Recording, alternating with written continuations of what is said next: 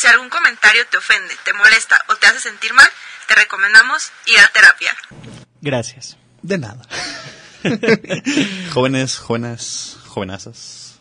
Un gusto tenerlos por aquí. Esta noche, curiosamente, ahora nos tocó grabar de, de noche un poco distinto. Gracias a Dios, sí, sí, sí. Más cómodo, ¿no? No, el cerebro más fundido, diría yo. Pero como ya, ya nos escucharon por ahí, este, tenemos una invitada, Carlita alias Churrumais. ¿Cuál es el punto de la de utilizar un alias y tarde o temprano se va a decir el nombre de todas formas? Porque pues es para que sepan quién es, güey. De todos modos, la van a ir a seguir a sus redes y se van a dar cuenta quién es Churrumais.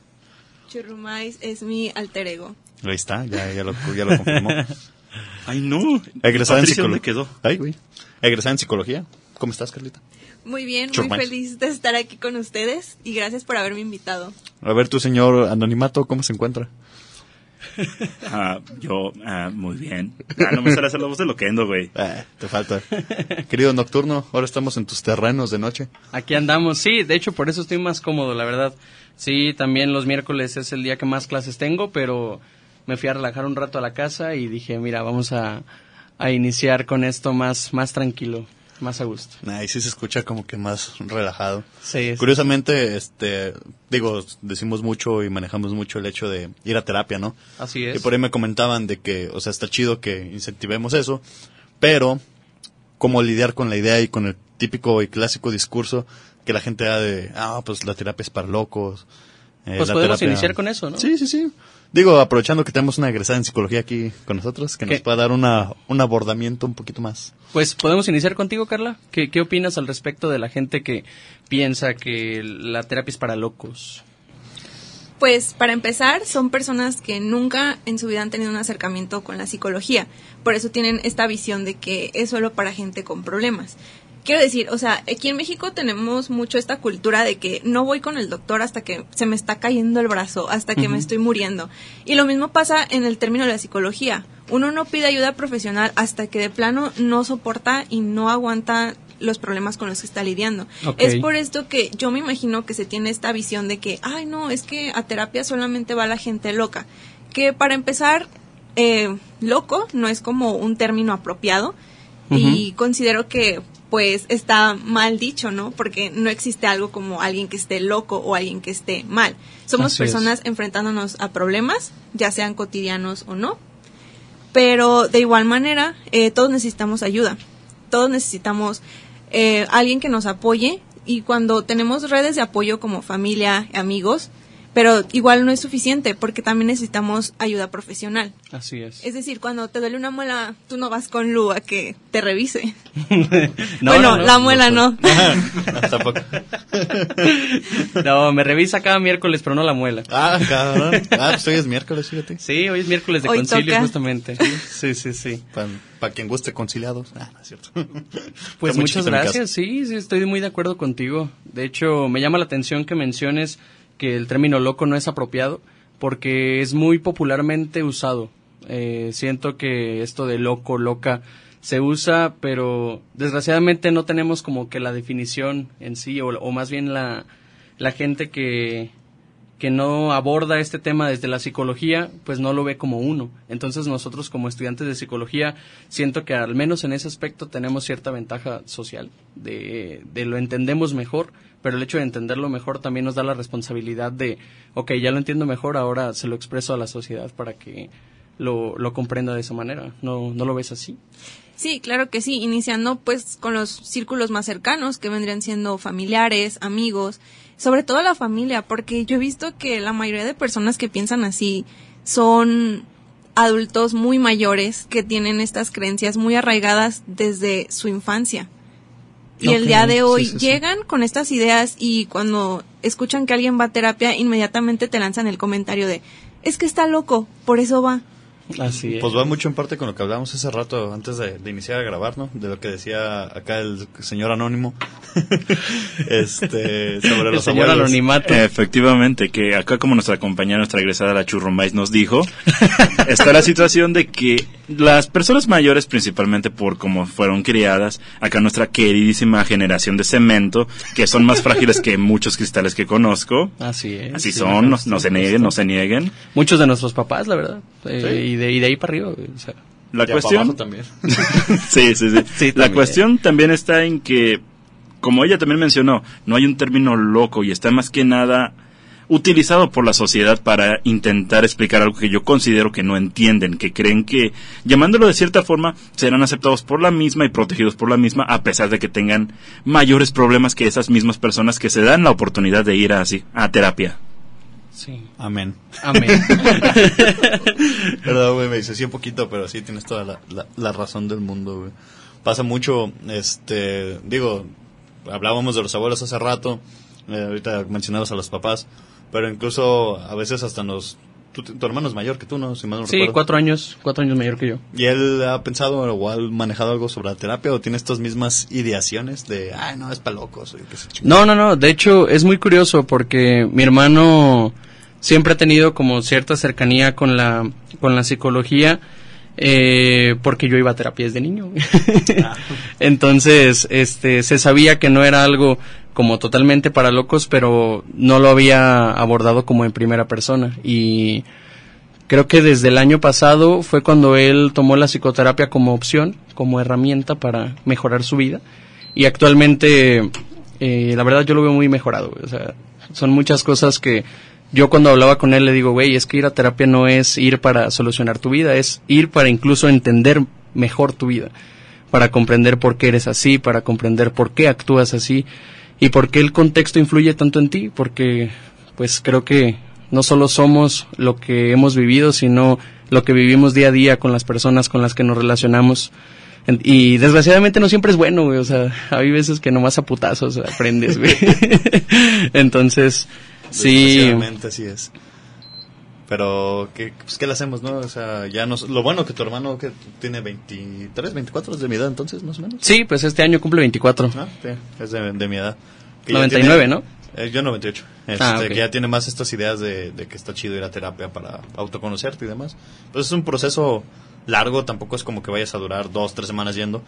Pero en las 10 sesiones, 15, 20, si acaso estás, estás mal, pues es bastante fructífero, ¿no? Para salir adelante. De hecho, ha crecido, güey. Eh, es muy curioso cómo ese fenómeno se, se dio con mi hermano, porque cuando él entra a terapia, me, me mandó mensaje, yo ya estaba acá en Ocotlán, de foráneo. Me dice, ah, güey, ¿qué crees? Este, ya entra a terapia. Le dije, ah, que toda madre, eh, ¿cómo te va? Y así. O sea, nunca le pregunté quién era tu psicólogo ni nada por el estilo.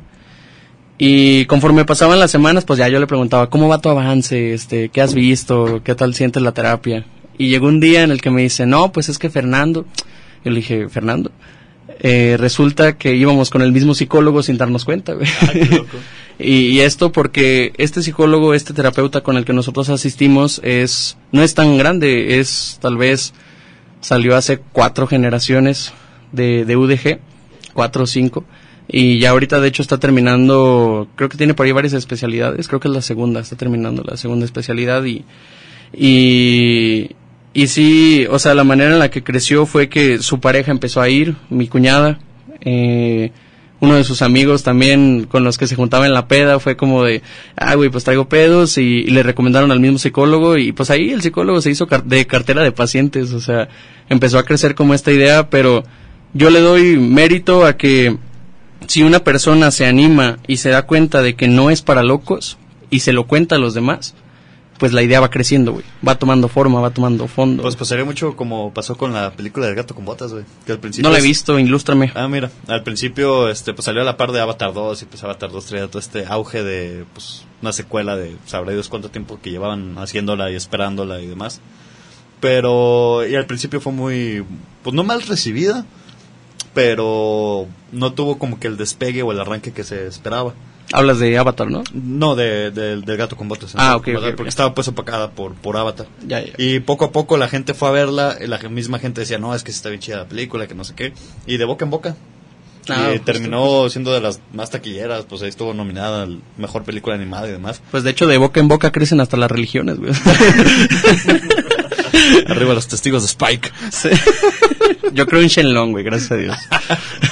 No, gracias a Shenlong, Gracias a. No. Pinche blasfemo, güey. Eh, Pero, mí, bueno, digo, ya si hablamos de blasfemias, el pinche Bad Bunny, güey, se pasa de lanza, nos abandona. justamente, justamente. dejó- Ahora ¿Cuánto- México es bélico, güey. Sí. Bueno, siempre ha sido. No, Desde- pero ahora más, güey. ¿Lleva cuántos? tres, cuatro meses desaparecido. Tú que eres más acá. ¿Cuántos meses tiene que no ya no aparece pues en- ni en redes ni en canciones este Bad Bunny? Yo sí he visto que aparece en redes, pero no ha sacado música nueva. Solo la que sacó con Gorillaz. Pero pues fue una un- colaboración. Que ya estaba ahí más hecha ya desde antes. Pues que sí, güey, o sea, no mames. ¿Cómo, cómo está ese show de que el artista del momento se desaparece un ratito y de la Por nada... cuestiones psicológicas. eh, cuidado con la mesa, güey. te cargo? Disculpen, es que todavía estoy procesando el duelo de que Bad Bunny se fue. sí, sí, sí. O sea, me acuerdo, hace poquito fue el cumpleaños de, de la novia de un amigo mío. Y este, en la peda, pues, la idea era pues, reggaetón y todo este tipo de cosas, pues, para enfiestarse, ¿no? Simón. Pero la gente, la raza estaba apagada, güey. Y en un determinado punto empiezan con los carriles. Pero borreta de buena. Sí, güey. O la de la el Mercedes, no sé qué, AMG. O ¿cómo Mercedes? AMG, sí. Clase G63. Esa madre, güey. Y todos, güey, todos bien alterados acá sintiéndose, pues, pues, no sé, lo que te hace sentir esa música, ¿no? Pues mira, eh, algo que yo recuerdo haber visto, puta, creo que en la secundaria, güey, en clase de artes, es que hay ciertas canciones, principalmente en las regionales de cada país, que están hechas para, para hacerte sentir justamente esta sensación de, eh, no sé si llamarle euforia, llamarle eh, como pertenencia a de las cosas de las que se está hablando en este tipo de canciones. Y pues, güey, los memes hablan por la sociedad y ahorita hay demasiados memes de que México ya se hizo belicón, güey. Pero yo lo único que veo es, es un nuevo auge, porque en 2010 teníamos el mismo auge de corridos, no sé si lo recuerdan, cuando pues Calderón este bélicos pedo. tumbaos. Pa. Pues, Exactamente. se México mezcló con la siempre ha urbana. sido bélico. Así Pues sí, es. Pero pues antes hubo, hubo un, un receso de, de, de reggaetón y de acá, de cositas un poquito más. El tiempo de electrónica también estuvo chido. El tiempo que Skrillex. era música electrónica, Skrillex, el buen, el buen Skrillex y demás. David Guetta, eh, El pues buen Avicii, que ya- Avicii, sí, ese. Ya pasó a ser perjudicado. En digo. paz descanse. Ojalá, ojalá que en paz descanse. A ver, señor Anónimo, este, no quiero, no quiero que para esto parezca entrevista y demás, pero tú, tú que eres más longevo de cualquiera de los aquí Te dijo presentes. viejo. ¿Qué quiere, chamaco miado? ¿Qué quiere, glomé? Abuelo, vaya a terapia. ¿Qué es esa mamada? Es para locos. Las que me haces, hijo de la... Ah, no, es cierto. no, No, contigo. fue chingadera, no te lo no, no, encuentro, no te lo pero- encuentro en los mezquitas. No, perdón, perdón, es que... No, no, no, pregúntele bien al abuelo, este, ¿qué, qué, qué? No, de música, ¿tú cómo, cómo, ha, cómo ha sido tu transcurso en la música? Porque yo sé que eres bien metalero acá, Sí, sí, sí. de esos que casi no se bañan y todo el pedo. No, que, ole- que olemos a crema y especias, por favor. Están buenas las ¿Qué abritas. clase de especias? No, ¿De esa especie que parece yesca? ¿Cómo le dicen? ¿Orégano? no sé, yo lo, yo lo conocía como perejil. Ah, el perejil, ok. Perejil, Huele como a pasto sí. quemado, ¿no? Una madre así. Sí, sí, de eso que ya ves, la- el típico olor que te encuentras por Jalisco en las tardes. Ah, curiosamente estoy aquí grabando con tres michoacanos, entonces no voy a decir nada. Somos de todos lados. Somos Y de la ninguno. tierra. Sí, pertenecemos a todos lados. Somos No. ciudadanos del mundo. Pero es que mencionaste que Bad Bunny, que estabas triste porque Bad Bunny se fue, güey. No, ¿Cómo? no, no, Bad Bunny no, estoy triste por la partida de ABG. Ok. Pero cuando tumbaste el botella de agua dijiste, "Ah, es que estoy triste porque se fue Bad Bunny. Sí, porque ah, sea o no partidario a bandera cargada de dicho género musical, no puedo negar el hecho de que mueve a masas y... Y eh, te mueve pas- el culo. Sí, Es- está también. diseñado para eso. Pues sí, güey. Esa Sí, música está ese, ese diseñada tipo para de eso. música está diseñado para eso, para hacer una fiesta suelo con las nalgas. en donde palabras de uno de mis amigos, si bien el tango es música en la cual se maneja pasión y amor, el reggaetón es una música donde se maneja más impulsos y pasión. Así es. Sexo. Shh, no digas eso. Pulsión sexual, dijo el escuchando. Freud. Freud. El Freud. Oye, sí es cierto, está tú, psicóloga egresada, Churrumais, alias Churrumais. ¿Tú, ¿Tú qué tan partidaria eres de la postura de Freud? Ahorita que estamos ahí. Freud. De Freud, Freud. Pero no me gusta. A nadie le gusta, pero no, no me gusta. hay que tirarle. Pero No, no, ustedes, ustedes qué creen que pensaría Freud escuchando a Bad Bunny? O sea, ¿le gustaría o sería más de Junior H, Natanael Cano? Es una buena pregunta. Pues mira, teniendo en cuenta que le gustaba aventarse sus pases en el baño, posiblemente la de Junior H y esos güeyes. Pero, pero mira, este, no podemos negar también que el reggaetón, el trap y todo este rollo que, que movía Bad Bunny y los demás, eh, pues también ah, mueven la sexualidad, güey, lo, lo erótico. No creo que sea tanto erotismo, güey, siento que es más... Son impulsos mundanos y banales que no llenan y no, no dejan nada en esta vida. Que ojo, no estoy diciendo que sea mala música, o sea, para está gustos chido. colores, como dijimos en el anterior episodio. Eh, saludos para ahí. Shout out para Zendaya. Pero... Mi amiga más personal, Zendaya, saludos. ¿No era Taylor Swift? También Taylor Swift es mi amiga más personal. Eh, de hecho, justamente ahorita ella me acaba de mandar un mensaje diciéndome que pues mucho éxito y que más tarde ella va a compartir este episodio en Muy sus redes bien, muy bien. Ojalá, ojalá. Dios te oiga. Bueno, pues aterrizamos entonces con el tema del que vamos a, abordar eh, en este episodio. Vamos a hablar sobre cómo las tendencias musicales influyen en la vida de cada uno de nosotros. Más que nada, eh, pues las que surgen así de la nada como la- los corridos tumbados. eh, ¿Tú qué opinas, Churrumais? Te digo, no, no queremos que esto sea una entrevista. Si, si a ti se te ocurre decir algo, preguntar algo como lo acabas de hacer, adelante. Pero me voy a atrever a hacerte una pregunta. ¿Qué opinas de, de este México belicón ya tomándolo de, de, de una forma un poquito más seria? ¿Crees que sea beneficioso para la gente que se apropie tanto el mensaje de estas canciones o...?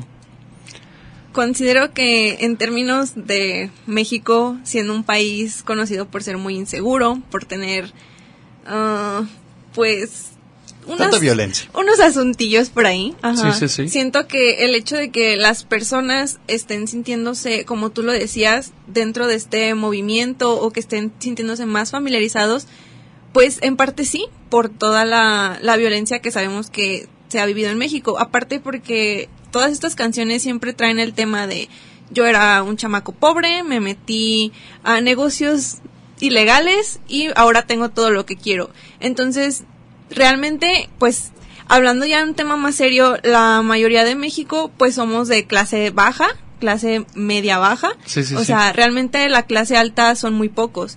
Y las aspiraciones de todos como personas, pues, es progresar y quizás algún día pertenecer a este tipo de clase alta. Entonces, si tú estás recibiendo mensajes de este tipo, ¿qué es lo que, pues, tú podrías interpretar? Pues que lo ves como una opción.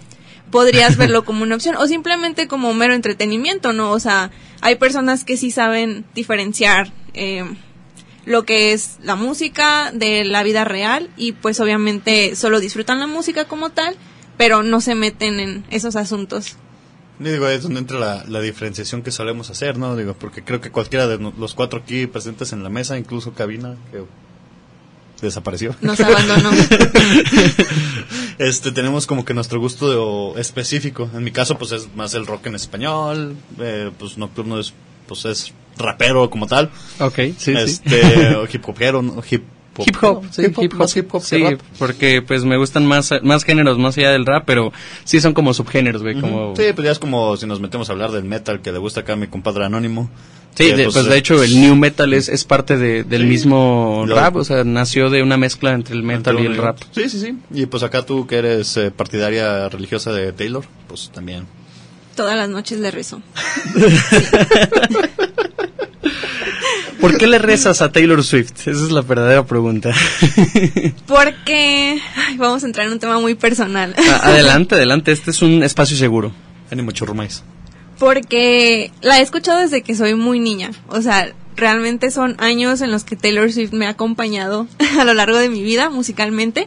Y siempre me he sentido como identificada de una que otra manera con sus letras. O sea, mucha gente dice, pues sí, son letras básicas para niñas básicas. Pues yo soy una niña básica, ¿y qué tiene? A mí me gusta Taylor Swift, yo Y a mucha su honra, música. ¿no? Sí, sí, sí. Ajá. Y es lo mismo que estábamos hablando, cada quien se identifica con los artistas que pues más le gustan y los escucha y no tiene nada de malo. Puro pinche José Madero. No, y a- a- yo siento que ahí la- también algo que es importante es diferenciar la persona del personaje. Porque muchas veces vemos esto de, no sé, te pongo el ejemplo de, de, mi artista favorito, de mi Taylor Swift, o de mi José Madero en este caso, que es Charles Sanz. Él, yo también lo llevo escuchando desde que tenía yo, ¿qué te gusta? 12 años. Y y empato con muchas emociones que él muestra porque él es como un rap muy bohemio, muy de habla de sus tanto de cuando se enamora como de cuando se desenamora y igual que Taylor Swift. Ah, sí, sí, sí, también soy un morro básico. Digo, si lo vemos bien dejando de lado lo bélico, ah, eh, la mayoría de la música habla de amor, desamor, dolencias. Es lo que vende, güey. Sí, es lo y que vende. Cosas bélicas. Pero te digo, ah, diferenciar la, la, persona del personaje, porque lo que nosotros conocemos es el personaje. Entonces, ¿tú eres parte de los que dicen que hay que separar el arte del artista? Eh, sí, sí, sí, totalmente, güey, totalmente, porque al menos ese es mi punto de vista. Yo lo que siento es que pueden funar a una persona y sí, o sea, si tienen ciertos argumentos para poder hacerlo, va, adelante, lo funamos. Pero ¿con qué objetivo? Con el objetivo de apagar su música, pues su música ya existe. Su fanaticada ya existe, no vas a funar a toda su fanaticada.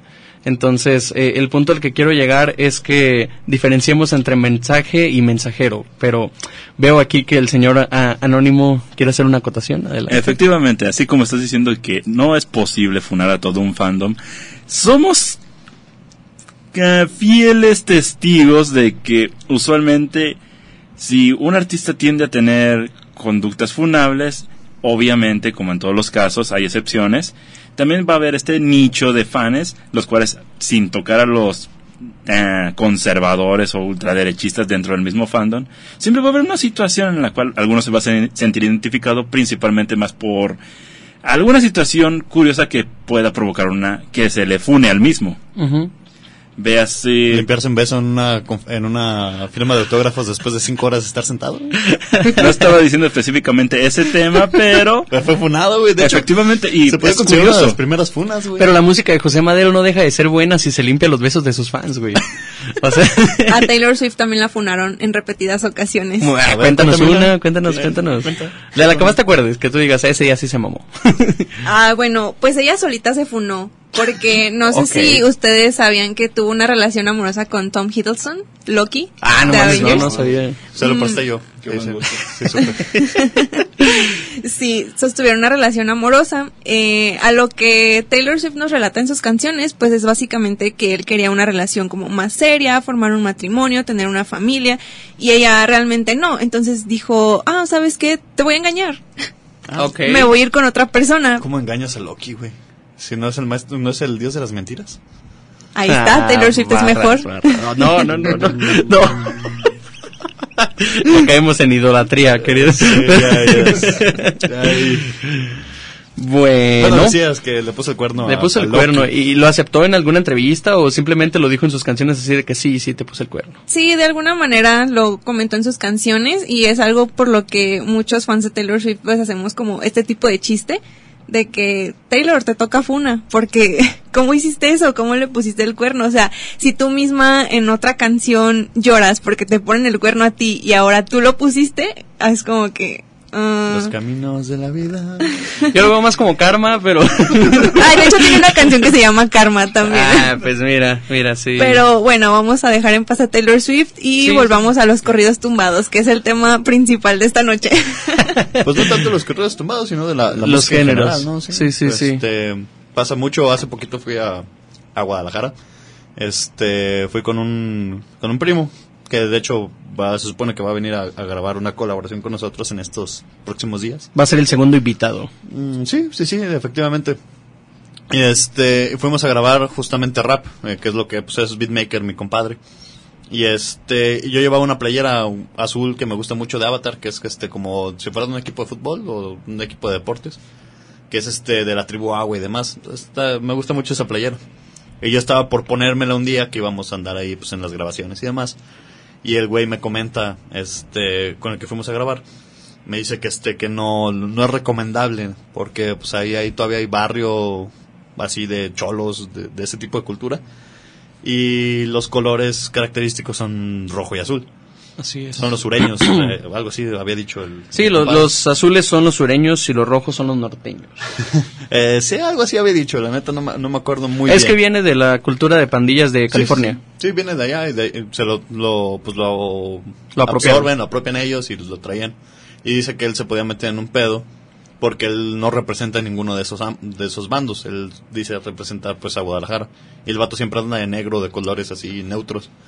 Entonces me dijo que si yo andaba con él, con una playera azul que pues tenía un estilo deportivo, este podía hacerse como un código de que estaba apoyando a los de azul. Entonces se puede meter un pedo. No pude usar mi playera por cosas que yo no manejo. Por ejemplo, ahorita pues acá el buen nocturno anda de rojo y acá Sí, de hecho, eh, eh, le- les cuento una anécdota. Cuando yo eh, empecé en esto del rap, eh, que yo empecé a hacer música rap en, en Chapala, pues obviamente Chapala también es un lugar que para la gente que vive ahí se sabe que hace 15 años todavía era muy vigente lo de las pandillas. Y también tenían esto de que, ah, los del cerro son azules y los de abajo son rojos. pura y- piedra tumbada. eh, puro derrumbe, sí, sí. y, y justamente, güey, ahí en el derrumbe, derrumbe barrio del San Miguel, eh, yo me estaba, este, poniendo un pañuelo rojo y, y mi carnal me dice, güey, no te pongas eso. Le dije, ¿por qué? Me dijo, te la van a hacer el pedo. Le dije, "Ah, vamos a jugar a la alberga. Me lo puse y empecé a caminar. Güey, no había caminado ni dos cuadras de mi casa cuando se me arrimó un compa y me dijo, quítate esa chingadera, güey. Y yo, ah, cabrón, ¿por qué? dije, solo es un pañuelo rojo. Me dijo, no, güey, es que aquí somos azules, güey. Le dije, sí, pero yo no soy de ustedes, güey. Pero está bien, güey. Por, evitar pedos me lo, me lo quito. Y ahí fue donde entendí que, retomando el tema principal de este podcast, eh, la música también influye mucho en esto, güey. Porque ha habido ejemplos a morir, literalmente, de, de raperos, güey, que, que vienen, este, con esta bandera de, ah, yo soy pañuelo rojo, yo soy pañuelo azul, como... Yo soy costa este, costa este. Sí, eh, un ejemplo es Adán Zapata, no sé si llegaron a hablar, eh, llegaron a escuchar de, de Adán Zapata, Creo. pero es un rapero, de la- era, era un rapero de la vieja escuela muy cabrón que usaba Ah, pañuelo sí. rojo norteño de Monterrey, y en una balacera de, de pandillas, este, lo mataron, y creo que desde él como que se empezó a ver esta este cambio de ok ya ya no se metan tanto en pandillas solamente dedíquense a la música. Y por eso dicen que ahorita muchos raperos son fresas güey porque no son pandilleros pero es que antes se hacía esa esa asociación Porque de eran pandilleros y ahorita ya se salieron de ese pedo y pues también les tiran de fresones por lo mismo. Porque ya no están en el, en el medio del en el gueto en el barrio sí pero pues es que es el objetivo no siento que la gente que hace cualquier tipo de arte o, o oficio o licenciatura lo que tú quieras es para salir de donde estabas porque pues si naces donde mismo y mueres donde mismo pues como dijera el buen el buen Bill Gates es, es tu problema Chale. Chale. Iba, eh, iba, iba, iba a decir algo de lo, de lo que estabas diciendo del, de la música, de los pandilleros, pero al chile se me fue el pedo bien cabrón, güey. Pues si quieres ahorita lo retomamos Pues no Eh, sé, mi compa anónimo tiene algo que decir, güey. Tengo rato viéndolo y, y tiene cara así como de que quiere aportar algo, pero no se anima. No es tanto que no me anime, es que honestamente no se me ocurre algo que aportar en, com- en comparación a lo que están hablando, ya que sí, em, sí, sí, nací en un barrio en el que se escuchaba rap, hip hop, crecí con Quinto Sol, Cártel cuando uy, qué estaba, cuando al babo se le entendía. Ahorita lo único que se le entiende. Toda la chori chori sí, sí, sí. De aquellos tiempos cuando el Darius estaba morrillo, güey. Uy, nomás, el buen Darius. Sí, Un saludo sí. para mi tío. Y El pues mientras más crecía, empezaba a meterme más en este mundo y cada vez se volvían más belicosas las cosas, güey. Pasaba de cártel a diablo, a KDC. pues de hecho sabías que existe el narco rap Sí, sí, sí, sí. Y, y e- es ahí donde te das cuenta que e- es, como un, un feedback constante, una retroalimentación constante, porque tanto la cultura alimenta la música como la música alimenta la cultura de las personas. Y pues al ser un país que, como ya dijo la buena Churrumais, eh, hay mucha violencia aquí, pues obviamente va a haber música que hable de la violencia que hay. Es, es como la comedia en Roma, güey. O sea, ¿de qué era la comedia? Pues de los reyes, güey. O sea, Ah, yo pensé que de dos, que se mataban. los emperadores. Ese era el show de comedia. Era de stand-up. El día de hoy van a morir tres hombres con este león. Y el león era como el, el personaje principal, güey, no los tres hombres eran. Era como Franco Escamilla, güey. A cada rato lo funaban, pero pues como no lo mataban, pues... No, no, no, no, no, no, no, no. Que de hecho Franco Escamilla también es rapero, güey. Sí, sí, sí, el Lobo López. El buen Lobo López, sí. Ahí, el otro día se tiró un, se aventó un tiro con el chuti, güey, estuvo cagado. Sí, sí lo vi, sí lo vi. Y no, no me refería a que mataran a Franco Escamilla, me refería a León. Se malentendió, sorry. Sí, no, no, no, no, el del timing estuvo bien turbio, güey. o Sí, sea, güey, no- sorry, me Te faltó la... toca funa. Eh, toca una. Hablando de la funadas, coma ahí, este, güey. hay que funar al Lulo. Ah, Yo quiero funar a Lu por algo. ok. ya te pagué. No. Ah, la verga. Solamente vengo aquí para expresarles que Lu me debía 50 pesos. Debía. Pero hoy justamente me invitó a, a este bello podcast y me dijo, aprovecha para pagarte. Y dije, ah, muy bien. Pero aún así, te voy a funar. Una chévere, una chévere ahorita saliendo, ¿o qué? No piste entre semana porque trabaja. Una sí. Una Ah, sí. bueno, entonces sí, sí, una unos caguamas, ¿o qué? Una, una caguamita saliendo de aquí. sí, me sí, parece sí. buena idea y así podemos escuchar música. ¿De Taylor Swift? De Taylor Swift. ¿De cómo le pusieron el cuerno o de cómo puso el cuerno? de ambas, ¿por qué no? ¿Podemos escuchar las dos? Ustedes, digo, ya que estamos en este tema, ¿ustedes han puesto el cuerno? Oh. Digo, Pues mira, porque sé que los, creo que a todos aquí, incluso a Cabina, le han puesto el cuerno.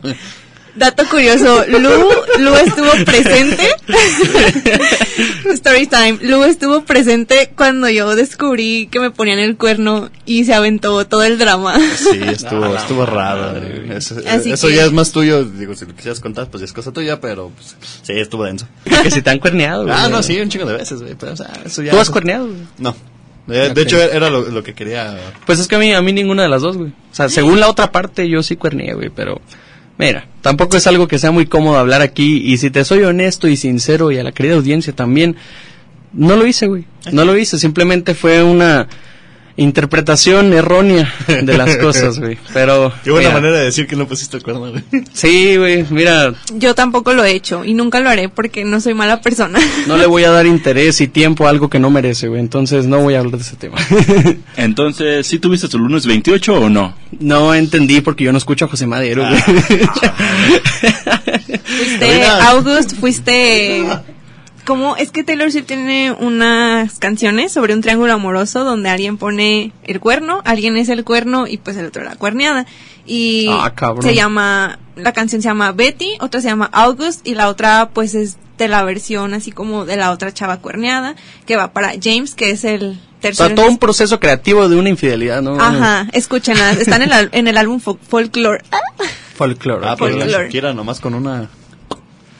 Fue para arriba la hija de la chingada. ¿Qué otras modas han visto que impacten en la sociedad eh, realmente con, de una manera considerable? Yo recuerdo, por ejemplo, no sé, la disco, eh, la música disco en los setentas. Tú recuerdas los setentas y, y automáticamente lo, lo relacionas con alguien bailando eh, la canción de Shrek, güey. Yo no de- puedo de cuando recordar van los entrando. 70, No sé, Bueno, en ese sí. tiempo yo no existía. Bueno, no, no recuerdas, güey, pero... Tú haces alusión a, a esta década de los setentas y siento que es muy común que se piense en esta música disco, ¿no? O, Pienso en el o afro discrepan. del anónimo, güey. Yo Ah, pienso en el afro del de que sale en Madagascar. Ah, La cebra que sale en Madagascar. Sí, sí, sí. Tin, No, tin, tin, recuerdo su nombre, pero sí hay una escena donde sale con un afro bailando. Eh, pues es en la 3, ¿no? Es en Los Cuando Fugitivos. están- Simón, cuando están en el circo. Sí, sí, sí. Eh, por, por eso les digo, o sea, yo, mi, mi abuelo creo que nació en la década de los sesentas y él vivió su juventud, su juventud por ahí de los setentas, ochentas. Entonces, eh, él nos cuenta a mucha honra a mí y a mis hermanos que, que era hippie. O sea, su look, su look era hippie con el cabello hasta el hombro, su barba super poblada. Digo, no sé por qué no la saqué.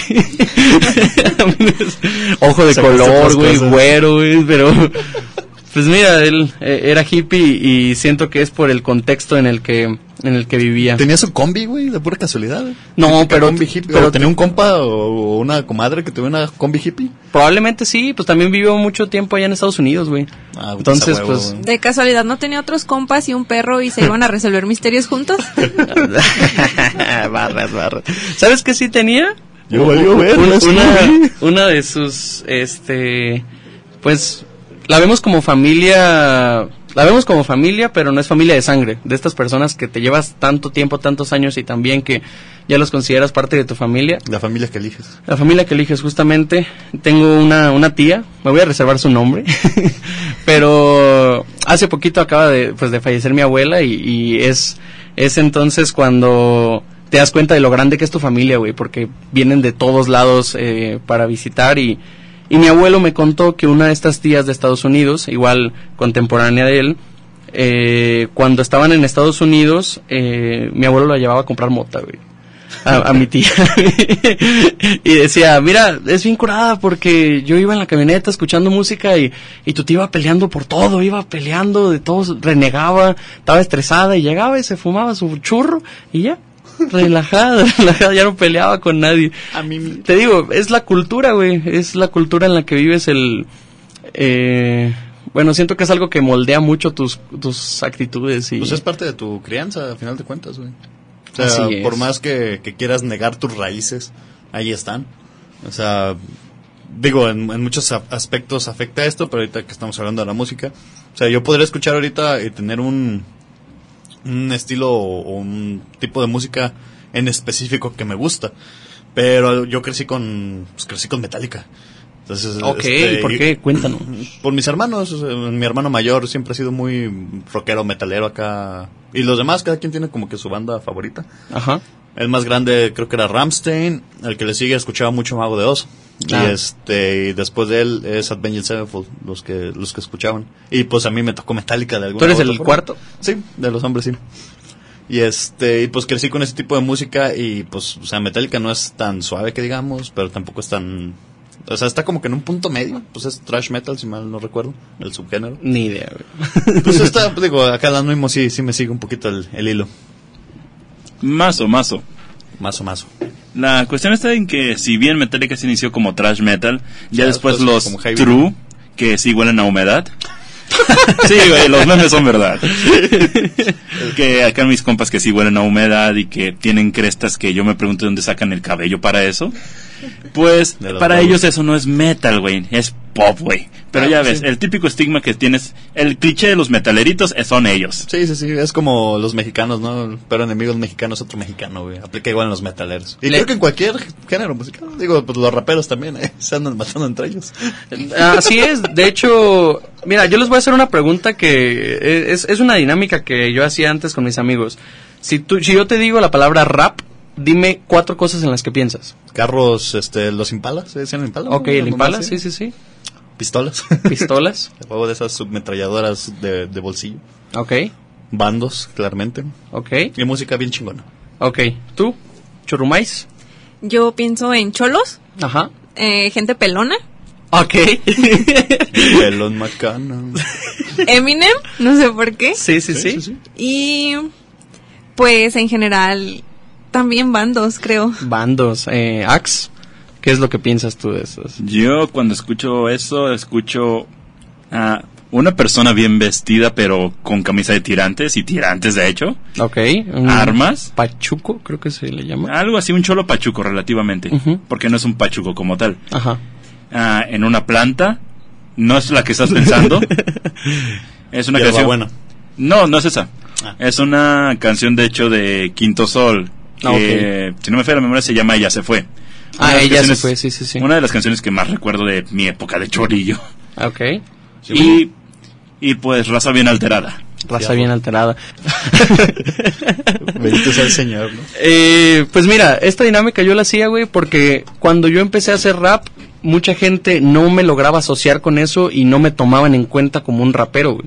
Entonces, eh, cuando yo empiezo a- en la música, empecé en el rap, y te voy a ser muy honesto, porque era la forma más fácil de adaptar mis poemas a música. Yo no tenía realmente un sentido del ritmo, un sentido de musicalidad. Y fue, fue ahí cuando me di cuenta de lo estigmatizado que estaba ese género, o al menos esa cultura urbana, que yo me di cuenta de, ¿sabes qué? Yo no quiero cantar de pandillas porque no pertenezco a una. Yo no quiero cantar de armas porque no tengo armas. Tampoco pertenezco a bandos. Entonces empecé a hablar de mis sentimientos y es desde ahí que incluso he empezado a hacer música de, de, de otro tipo, o sea, no solamente rap, me gusta mezclarlo con el rock, mezclarlo con eh, electro, tengo por ahí también varias canciones de eso, pero lo curioso es que al hacer esto no se me considera como un rapero, entonces es todavía más difícil crecer en una escena que ni siquiera está formada. Pues sí. Pero pues poco a poco, digo, también este pasa mucho en el, en el reggaetón. Digo, uno conoce el reggaetón como tal, ¿no? Ajá. Pero si te metes en, en ese mundo, te das cuenta de que hay una cantidad de subgéneros que los quieren hacer géneros. Por ejemplo, el dembow. El dembow, sí. Este, O sea, no es un género como tal, es un tipo de reggaetón. Pero O el RKT, güey, de, de elegante, no sé si lo han escuchado, que es como un tumpa tumpa, Pues, pero muy, cumbia muy marcado, 420 güey. palo negro. Cumbia 420. sí, Cumbia 420 palo negro. O sea, no es un género, pero pues así lo identificas. Ah, pues la música elegante está chida, está bien puerca, güey. está chida. güey. Arriba las cosas puercas. Sea un huevo, huevo que sí. Menos los, los que huelen humedad. Ah, Esos sí. Sí, no, mames, no, no. Esos no. Que se bañen, por favor. ¿Cómo el olor de, cómo el olor de una persona sí te puede cambiar su perspectiva? Digo, sí te puede cambiar la perspectiva de esa persona, ¿no? Sí. güey. Eh, Las hormonas o feromonas, ¿cómo se llaman estas mamadas? Pues sí, que, que creo que debe ser una cuestión hormonal, pero sí pasa, güey, que si alguien te cae bien, no digo que te deje de caer bien, Pero pero, sí sí te incomodas, güey, si dices, ay, güey, Pues, como que no. pues ahorita chido". no, no nos vayamos tan lejos con para no encasquillar a alguien que huela mal, sino en general. Ajá. Está haciendo un chingamadral de calor, güey. Ah, Hace sí. rato entré al salón, güey, a, a los 10 minutos que empezó la clase, el salón apestaba puro tufo, güey. A pura cola, güey. Que sí, güey. veías a todos, güey, dice que la, en la clase y todos con sus pinches abanicos, sus, sus, porque el puto aire acondicionado del salón no sirve. Gracias, UDG. Gracias por prestarnos la cabina de radio. Sí, la, la cabina sí podrá servir, pero Ese los aires aire acondicionados güey. no. Entonces siempre lo prendo. Pero sí, y- incluso se vuelve incómodo porque estás tú en tu clase, te quieres concentrar, estás sudando como pinche marrano, y eso que los marranos no sudan. Ah, curioso, sí. Y el salón se apesta, te, te distraes, o sea, son más distractores y aparte te incomodas. Está feo, güey. Arreglen el aire acondicionado, por favor.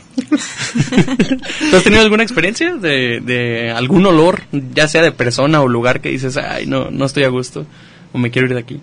Pues sí, creo que con personas es lo más normal, ¿no?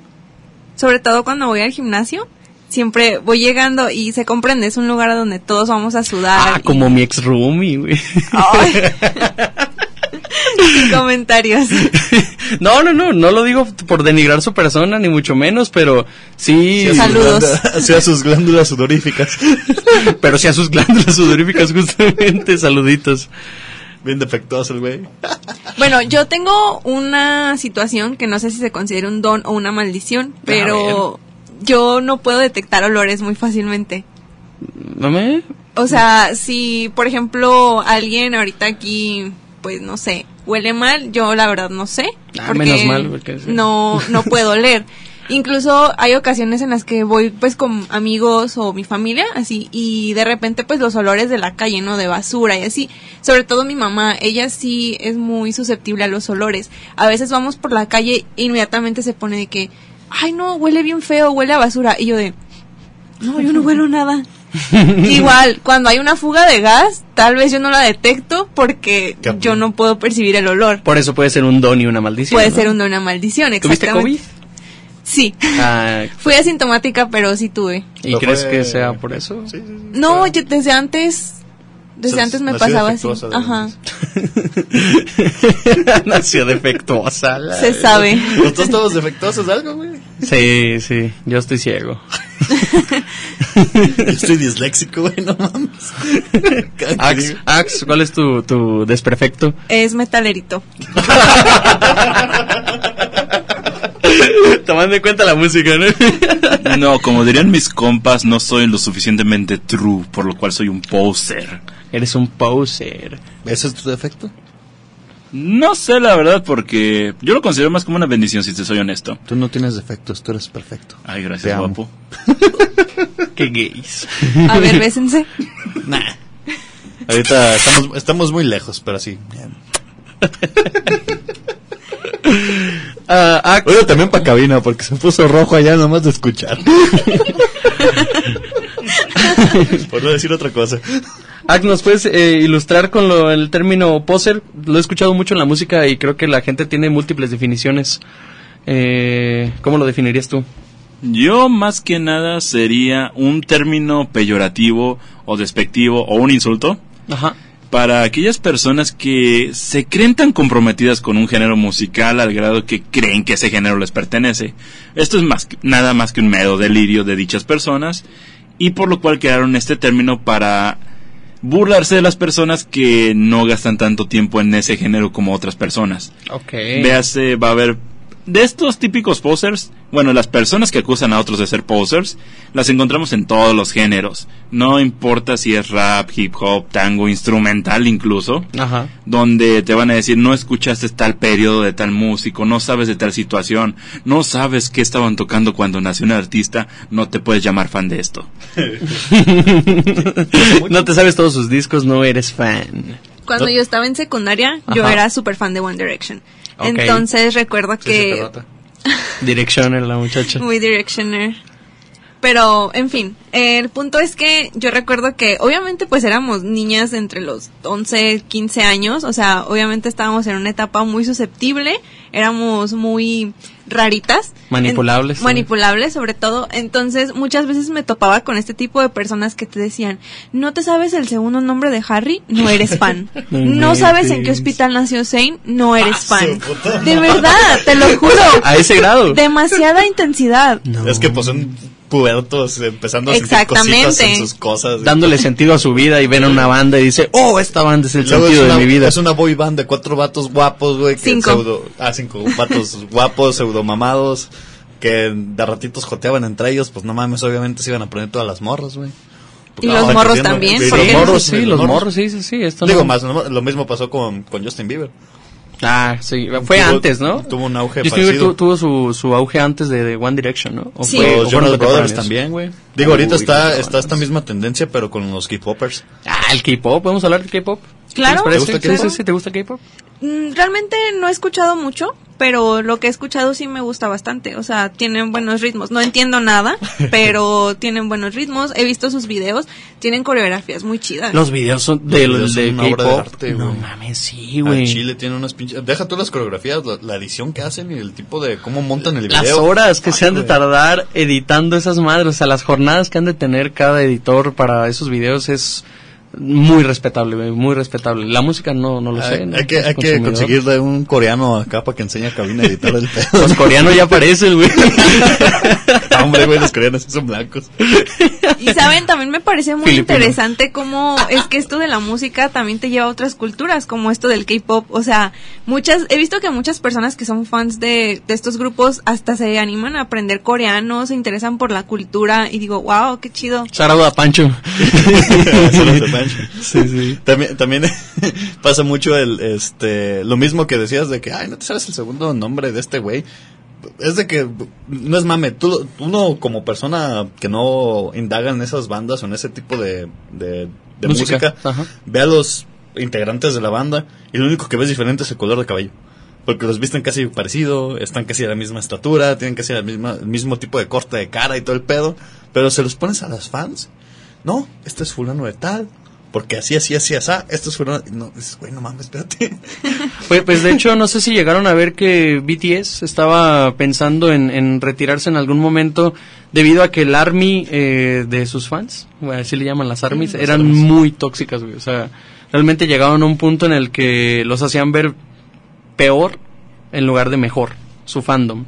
Y, y esto, pues es por esta cuestión de, de que normalmente es por personas que no tienen un sentido de, de individualidad, de que se conozcan a sí mismos lo suficientes como para no... Fíjate que lo, lo veo como estos chairos, güey, que, que se... carnal. Ah, no, el chilango es el otro. Que se casan, güey, se casan con la idea de, ah, tal gobernador eh, es mi dios, güey. Es Claudia. Es Claudia. es Claudia. Mucha Eh, propaganda presidencial y todavía ni son tiempos, güey. No mames. Párale, morena. No y, y, y en el K-pop yo veo mucho esto de, de que los ven como, pues como algo metafísico, güey. Los ven como dioses y, y dices, no, bro, o sea, son personas como tú, son humanos como tú. De hecho, son humanos explotados desde niños, güey. Eh, a diferencia de ti. Y, y, ¿sabes a qué hipótesis llegamos un roomie y yo el otro día? Estábamos en una plática profunda. ¿De K-pop? Y, y- sí, sí, sí, curiosamente. Y vimos que el auge del K-pop comenzó con el Gangnam Style.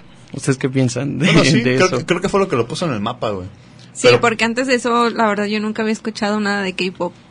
Yo conocí a Corea por el Taekwondo, güey. Eh. No, no, no por la música en sí. Digo, en sí los asiáticos los conoces porque destacan en todo lo que hacen los pinches locos, güey. Por el anime. Por el anime, sí.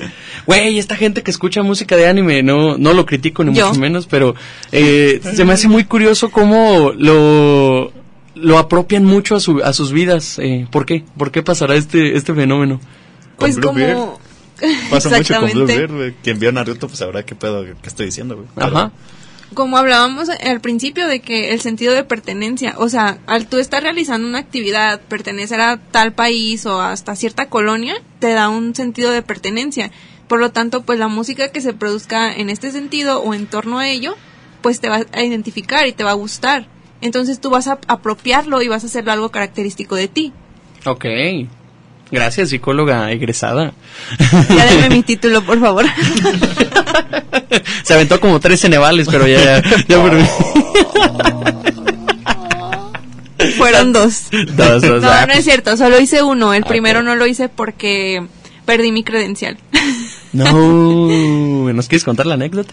¿Claro? Adelante. ¿Fue la vez que se te perdió la bolsa? Sí. Sacas. Sí, cuéntale, cuéntale. Ah, bueno, yo estaba por egresar, estaba en mi último semestre y obviamente ya había hecho mi trámite para el Ceneval, el primero que tenía que hacer. Sí, sí, sí.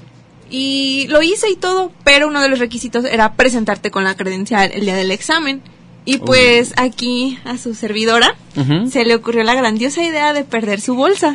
Oh, ok. Y ahí va mi credencial, iba la credencial de uno de mis amigos, eh, mi cartera, mi o sea, labial ¿pero la favorito. el mismo día del, del examen o...? No, fue antes, como Ok. uno, un mes antes. ¿Y no tuviste chance de, de sacar alguna, no sé, constancia que te pudieran No, entregar así? porque de a fuerzas tenía que ser la credencial. Y era el tiempo en el que el INE no te daba citas, que, o sea, todo estaba horrible. O sea, todo se complicó y pues al final no me presenté a hacer el examen porque no tenía credencial. ¿Y cada cuánto es el examen Ceneval?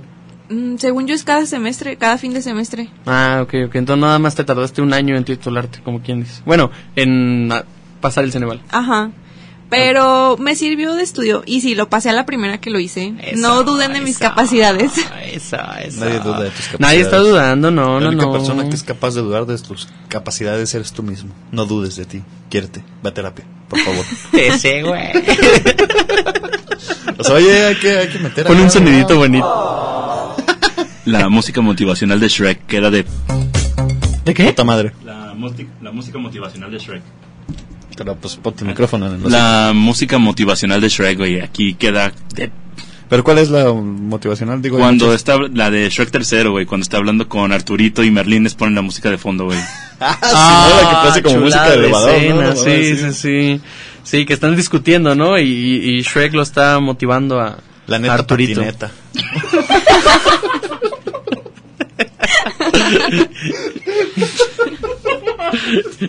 Que sigue Yupi Yupi el muñeco Chucky. es que sí dice en la escena, güey. es, es la típica escena, bueno, ya.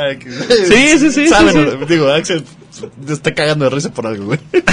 Creo que es la mejor escena de la película, güey. Lo, lo puedo asegurar, güey. Pa- Ve- para mí, la de las mejores escenas de, de Shrek es cuando van entrando muy, muy lejano, güey. Es en la 2. Órale. Sí, es en la 2, ¿no? Eh, que van así en Se la carroza y... Ah, justo. Y, que- y está sonando esta música de los ochentas, güey. Porque luego si la pone acá con el celular, mi compadre nos toman por copyright. y nos tumban los tímpanos, güey. Déjate los tímpanos, güey. Esos ya como que están chingados. Ok. ¿Qué Eh, decías del burro cuando entraba muy, muy lejano? no, no, pues para mí es una de las mejores escenas porque está, está construida eh, de tal manera que, güey, ¿has visto la entrada de Ocotlán? ¿Ves que tiene las, las palmeras así a los lados? Güey, te lo juro que cada que vengo yo en el camión me suena esa canción en la mente, güey. Lamentablemente no llego a un lugar tan bonito como muy, muy lejano, güey, entonces. Digo, pues teniendo en cuenta todo lo que pasó muy, muy lejano, pues así que digas, puta, qué bonito. Bonito en estructura. Es como México, güey. Está muy bonito, pero ya llegas y dices, no mames, está bien inseguro este pedo. Ah, pues los turistas se la pasan a toda madre en México, güey. Váyanse de México, no los queremos aquí. A ver. Todas las palabras dichas por la querida Churrumay son de su responsabilidad. ¿Cómo, ¿Cómo es lo que decías? Lo de. eh, tu, tu frase que nueva que sacaste. Ah, la, la, la frase, sí, sí, yo soy culpable de lo que digo, no de lo que Ah, interpretas. sí, ¿no? Entonces ahí sí eres culpable de decirles a los extranjeros que de, de- de eso sí eres culpable. Sí, al chile que se vayan. No me importa, no me importa. Fúnenme todo lo que... la funó la cabina. Funada. No es la primera vez, sorprendentemente. Ni será la última, al parecer. No, pero no creas, pues también no sé si supiste lo que pasaron con los gringos en Mataulipas. eh. A Ah, los qué que pedo. creo que los habían desaparecido y varios, a unos que otros sí los Pero por cuestiones de turismo, ¿o ¿qué pedo? pues andaban de turistas, sabrá Dios qué haya pasado ahí. Ya después ya tú sabes, notas rojas y amarillas y esas madres que nomás te dicen lo, lo grave, pero no te dicen qué pasó. Ah, pero si hicieron un corrido de eso, güey, estaría bien verga. sí, claramente es sarcasmo para Sí, la gente sí. que no está viendo mi cara. eh, sí, sí, sí. Me sarcastic never. Ay, güey. ¿Qué les gustaría agregar antes de que concluyamos con esto de, de cómo la música influye en nuestras vidas? ¿Cómo ha influido la música en sus vidas, muchachos? ¿Hay alguna canción en específico que les gustaría mencionar? Pues ahí sonríe. Posa y sonríe, ¿por qué esa canción te... Está bien triste, güey. Casi hace, no, hace cada que escucho me hace llorar. Ok. Pero... Precisamente habla de la farándula y demás, pero este, si no tienes como que el, el trasfondo total de lo que es el álbum o la canción en sí, bueno, es un EP. Es de José Madero, ¿no? Obviamente. Posa y sonríe. Este, la, la letra o la lírica es, es demasiado triste y hay varias frasecitas por ahí que, fuck, pegan en el, en el coro de alguien que está un poquito mal, ¿no? Digo, ya fue terapia todo el pedo, pero pues no mames tampoco. Sí, Sigue sí, doliendo. sí. Ahí sí, sí. No se olvida. No, sí, se no, no aprende a vivir con ello. Este, aunque ya sea cicatriz, Las cicatrices también se abren. no, ya no duele, pero pues ahí sigue, güey. O sea, los, los, los recuerdos quedan. ¿Y es una canción que tú usas para, para remontarte a esto o, o para Pues sobrellevarlo? no, es que realmente hay por ahí dos frasecitas. Este, una que eh, dice algo más o menos de que nunca nadie ha creído en mí más que yo. Que es algo que muy recurrente últimamente. Entonces, pues desde ahí ya, ya es un putazo. y al final de la rola hay una frase que este, que dice, este, sé que suena muy roto y ya no es divertido. Nunca, nunca he estado tan jodido, una mamá así, güey. Y pues no mames, yo cuando escuché esa, esa ahí se, se acaba la canción y pues te, te- te deja así como que... uh, te un, pues un putazo en seco, güey. Yo escuché la rola y me quedé de... ¿Te marcó? Hora de llorar. Creo que me alcoholizaré. A mí me parece muy interesante, güey, cómo una, un verso de una canción puede pegarte tanto. Eh, creo que tanto por cuestión empírica como por cuestión de gustos llegas a una conclusión que dices, güey, esta, esta canción soy yo. No, y creo que Sí soy. en parte va mucho con lo que hemos estado hablando de, del apego que tienes con el artista y demás, porque, digo, en lo personal siento que tengo ciertas... Digo, ni de pedo he vivido lo que ha vivido ese cabrón, ni mucho menos, pero sus letras sí llegan a empatar con experiencias que he tenido. Ajá. Entonces, eh, en el punto de, de la relación que tengo yo con la música de, de, pues, de José Madero, este ya es tan personal que un verso una simple palabra, una simple frase puede llegar a empatar con algo que estoy, pues no, no omitiendo como tal, pero que estoy sintiendo en el momento. Entonces, como que ese ruido, por ya por la misma cercanía. Por ejemplo, la, la rola de, de Long Shot, la que me habías enseñado la otra vez. La, marcha de los tristes. Ahí, o sea, eh, la parte en la que dice de, de que andas como si nada, o no, digo, no recuerdo bien la letra, pero... Ajá, el mensaje, que el mensaje. Sí, que andas como si nada y que nadie sabe que el día anterior intentaste... Quitarte la vida. Dices, ah, la verga, yo... pues, pues, pues, por eso empecé a ir a terapia. Vayan a terapia. Vayan a terapia, sí. Este, que les valga verga, si dicen que están locos, su vida es más importante.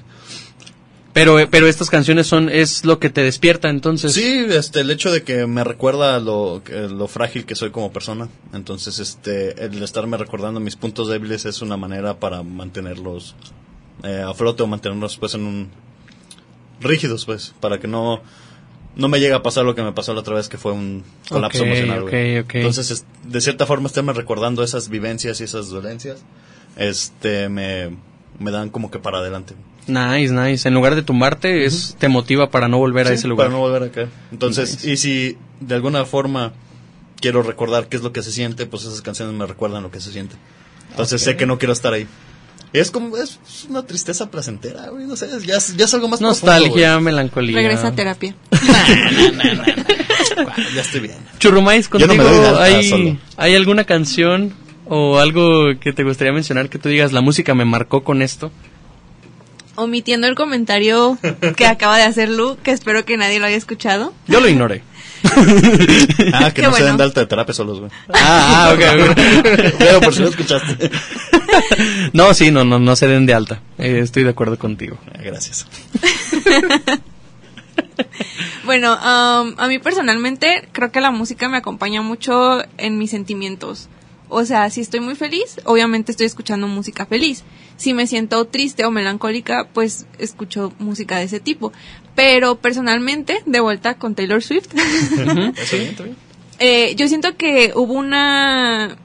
No es una letra, sino, bueno, o sea, sí es la letra, pero fue algo más que me hizo darme cuenta de muchas cosas, o más bien que me marcara. Por ejemplo, ella en el álbum Red tiene una canción donde habla sobre el amor, pero habla de una manera diciendo, no, el amor es rojo, el amor es así de fuerte, el amor es intenso, pero obviamente porque ella lo está relatando desde que ella vivió una relación muy, ¿cómo se puede decir? Muy intensa, muy dramática, y ella dice, el amor es rojo, el amor pues te hace sentir cosas muy intensas. Y luego, tiempo después, eh, con muchas cosas que pasaron en su vida, ella terminó una relación donde sí, actualmente, que es una relación que ahora Taylor nos cuenta que es como ya más estable, más madura, y ella nos dice que el amor no es rojo, el amor es dorado como la luz del día. Entonces, Mm, cuando Taylor ya. dice esto, eh, yo dije, no mames Taylor, estás loca. Tú me acabas de decir que el amor es rojo y yo te creí por muchos años. Pues eh, eh, hace algo de lo que querías hablar que posiblemente en algún futuro tocaremos en el podcast ya más a fondo, lo del amor romántico. El amor Es- romántico, Es, mucho sí. referencia eso del amor rojo a lo que... A lo que bueno, algo Sí, así sí, me ¿Me hizo pueden invitar nuevamente? Sí, te, te invitamos a hablar del amor romántico, ¿cómo no? Pero bueno, a lo que voy es de que yo en ese momento yo no empataba con las emociones que Taylor estaba transmitiendo diciendo, el amor es cálido, el amor es esto, porque decía, no Taylor, el amor es rojo porque tú me dijiste que es rojo y yo lo he vivido rojo todo el tiempo. sí, me lo merezco.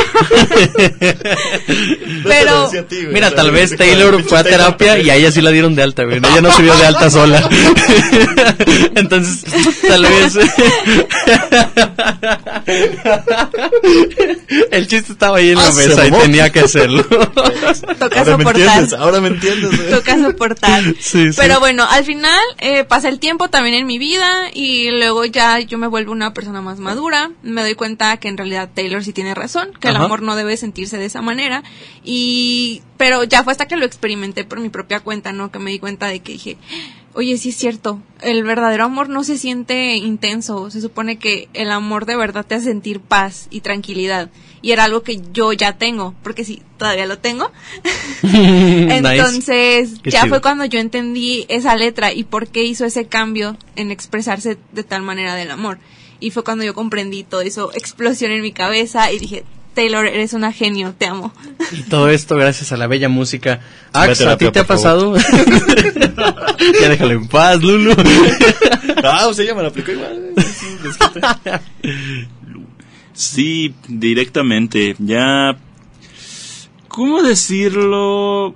No necesariamente simplemente dirigiéndome a cuestiones como el amor per se o relaciones con esas personas, ya que por distintos motivos cada persona tiene que lidiar con es- específicas expectativas que les ponen a las ciertas personas. Ajá. Y durante mucho tiempo de mi vida, puedo decir que me sentía más con la canción de Snuff, güey.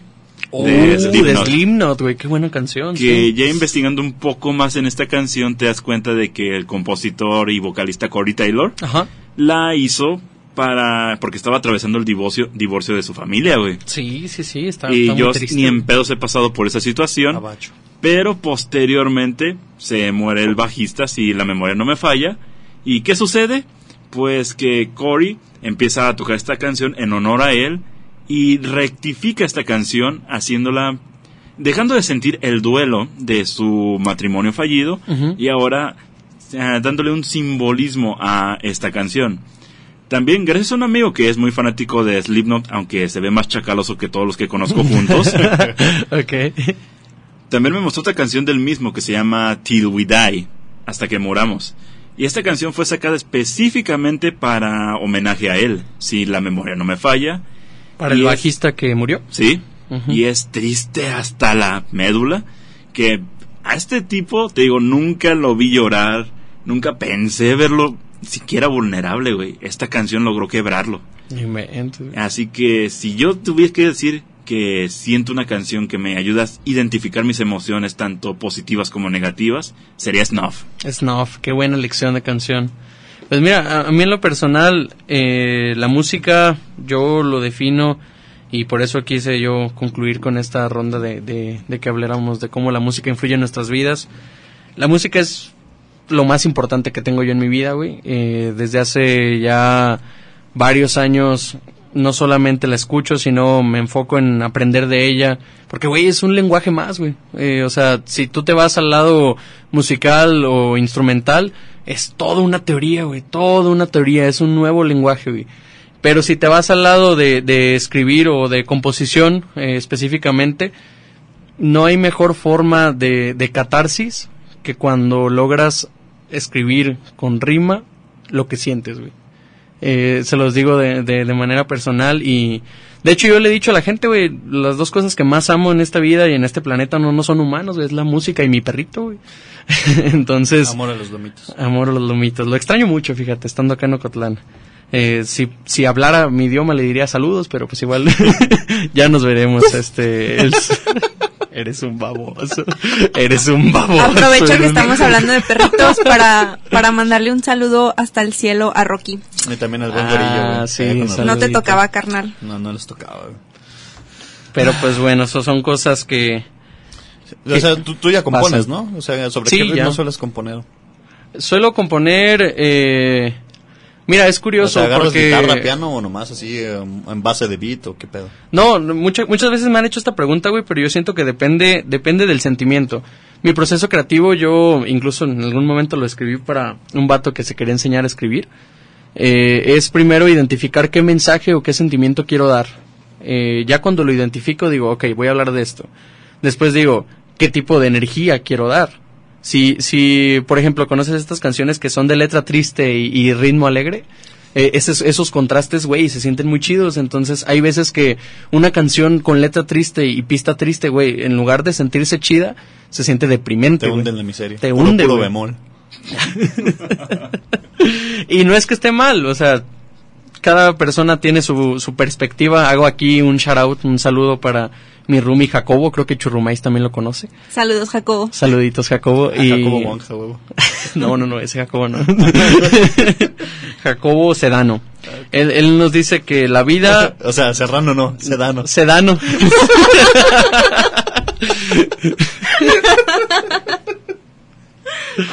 Él nos dice que la vida, la vida se basa en la perspectiva personal de cada uno de nosotros. Y al menos mi perspectiva ante mi proceso creativo es esta, güey. Es escribir. Chupas. Es escribir de lo que siento con un ritmo que me haga sentir un sentimiento similar. Y casi siempre sobre la marcha, güey. O sea, escribo estrofa, escucho, escucho beat, escucho instrumental, la calo y digo, ah, ok, me gusta.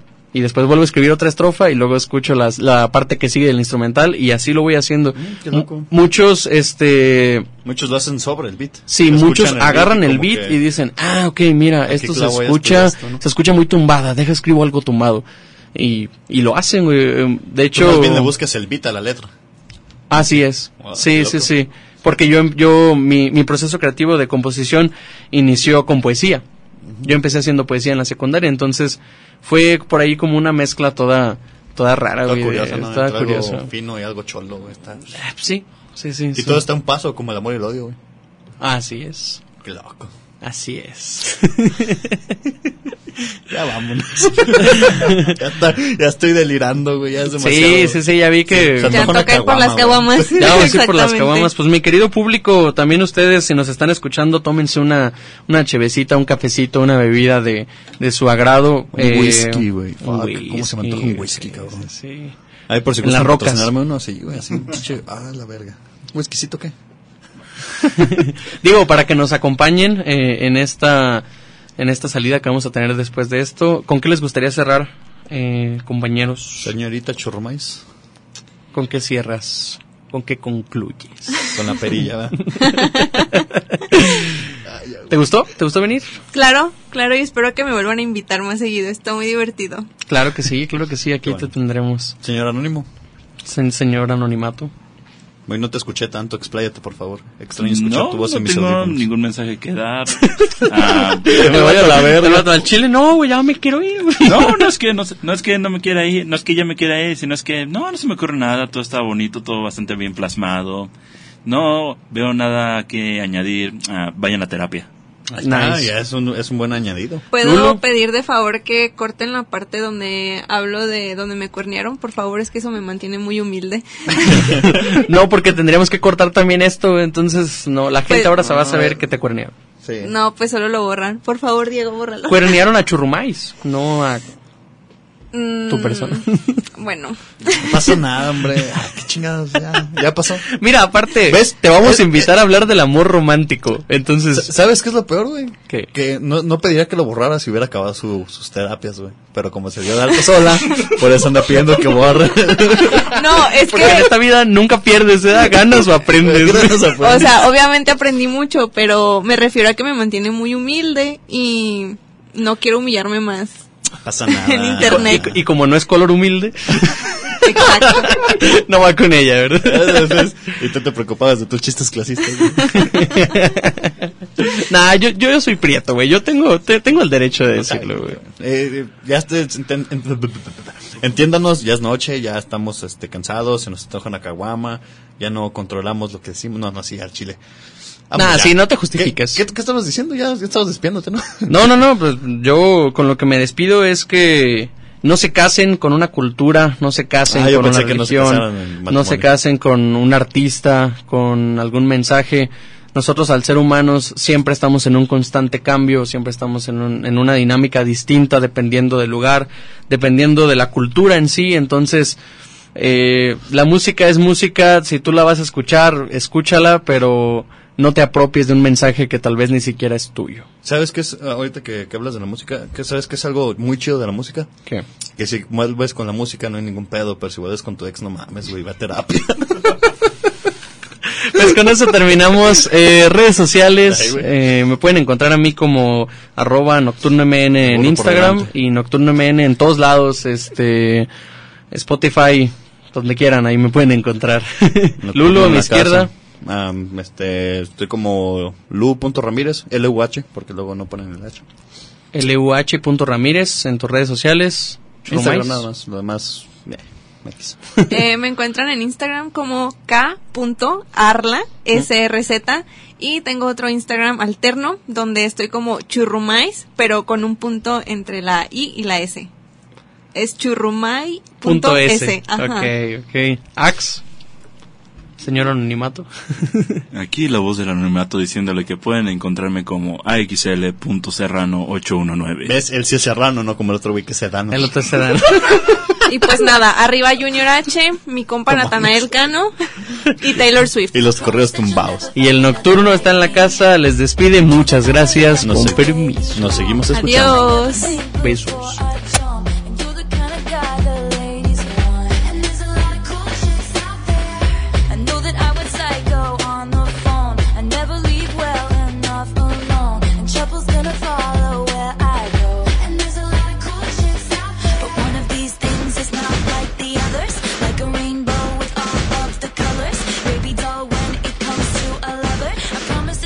Find another like me.